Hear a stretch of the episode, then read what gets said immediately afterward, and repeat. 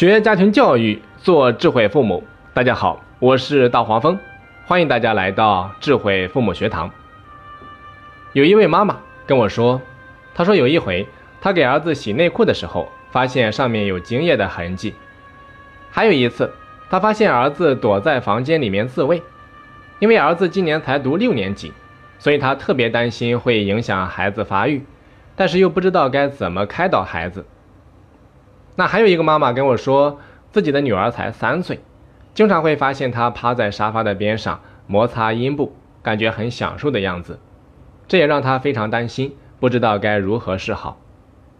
其实目前不少中国父母啊，在传统观念的影响下，除了担心这会影响孩子身体健康之外，更多的还是把这个当成是不知羞耻、有损形象的一些行为，却忽视了孩子的发育成熟。不知道该如何对孩子进行恰当的性教育，而且将性啊视为洪水猛兽。其实父母大可不必这么紧张，大惊小怪。父母首先要掌握一些基本的生理常识。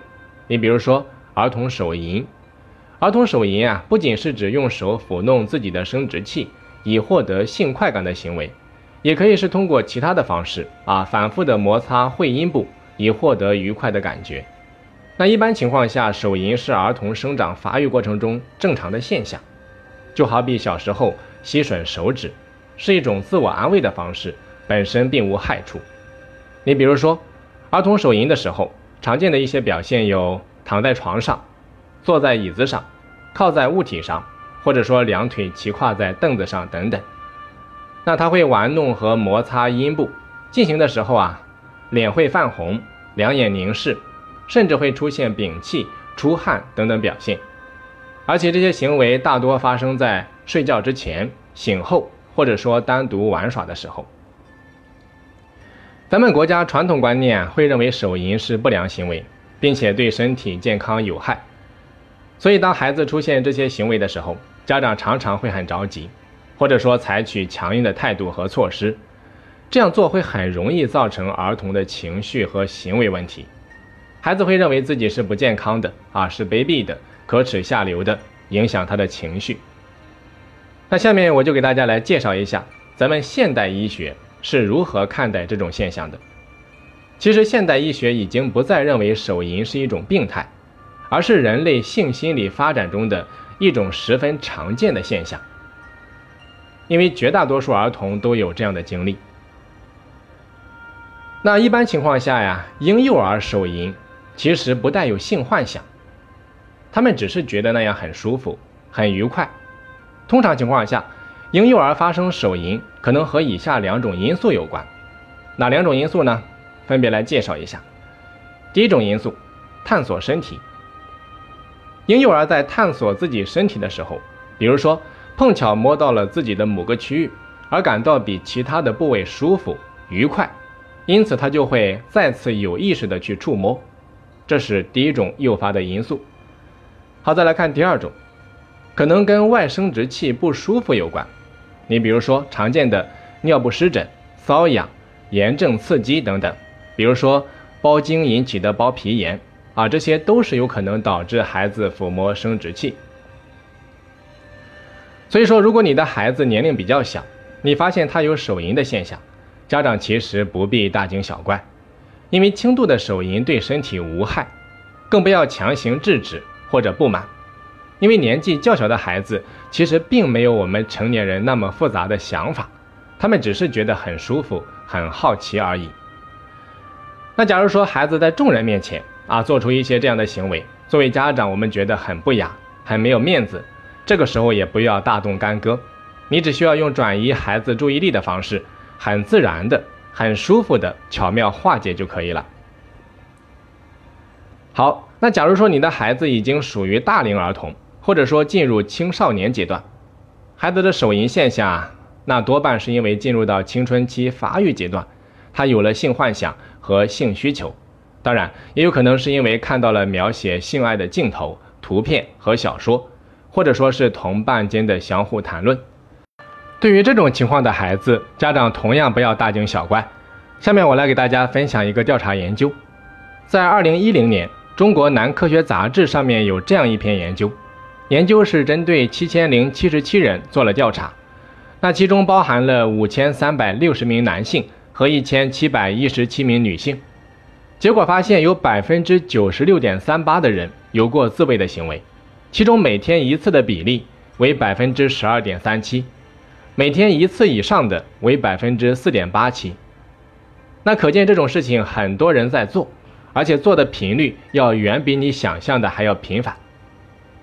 再比如说，咱们的古圣先贤也说过，食色性也，《礼记》上面也说，饮食男女，人之大欲存焉。大体的意思就是说，食欲和性欲是人类最基本的两大需求，食关乎生存，性关乎繁衍，缺一不可。所以，孩子偶尔有手淫的现象，其实非常正常。父母一定要正确的看待此事，切不可把它当成是堕落下流的表现。那手淫对孩子到底有没有危害呢？这个主要看孩子手淫的频率，以及是否背负沉重的心理包袱。你比如说，我来给大家举两个案例。曾经啊，有一位女网友自述自己的经历，她说她的妈妈是一个单亲妈妈，平时严肃刻板，不苟言笑。有一回，她的妈妈发现她自慰，于是就大发脾气，痛骂女儿臭不要脸，这么小就犯贱，淫荡下流。而且还不管三七二十一，强行把她的手机给没收了，搞得这个女孩子也是哭笑不得，不知道如何跟老妈理论。再比如说，还有一位网友就更惨了。有一次，他以为自己的父母外出了，于是便欣然地脱下裤子自慰，结果也是半道，老爸就杀了回来，被抓了个现行。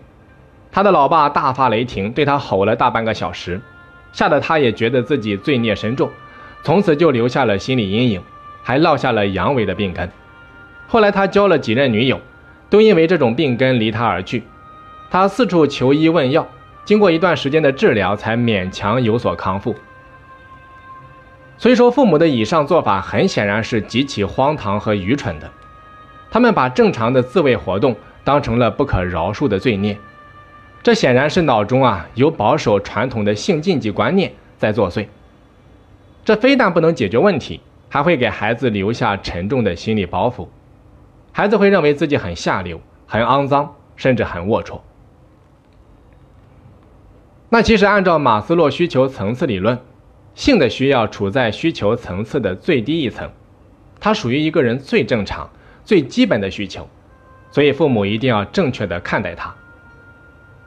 我认为父母更应该让孩子知道，自慰并不可耻，相反。它很正常，你包括美国的精神病手册上面也早已经明确的指出，自慰是标准的性行为的一种。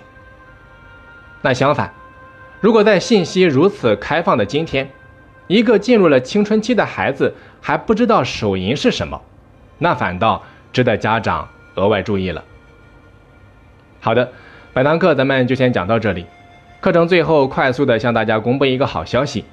由我们机构自主研发的新的学习平台“大黄蜂学堂”在九月一号已经正式上线了。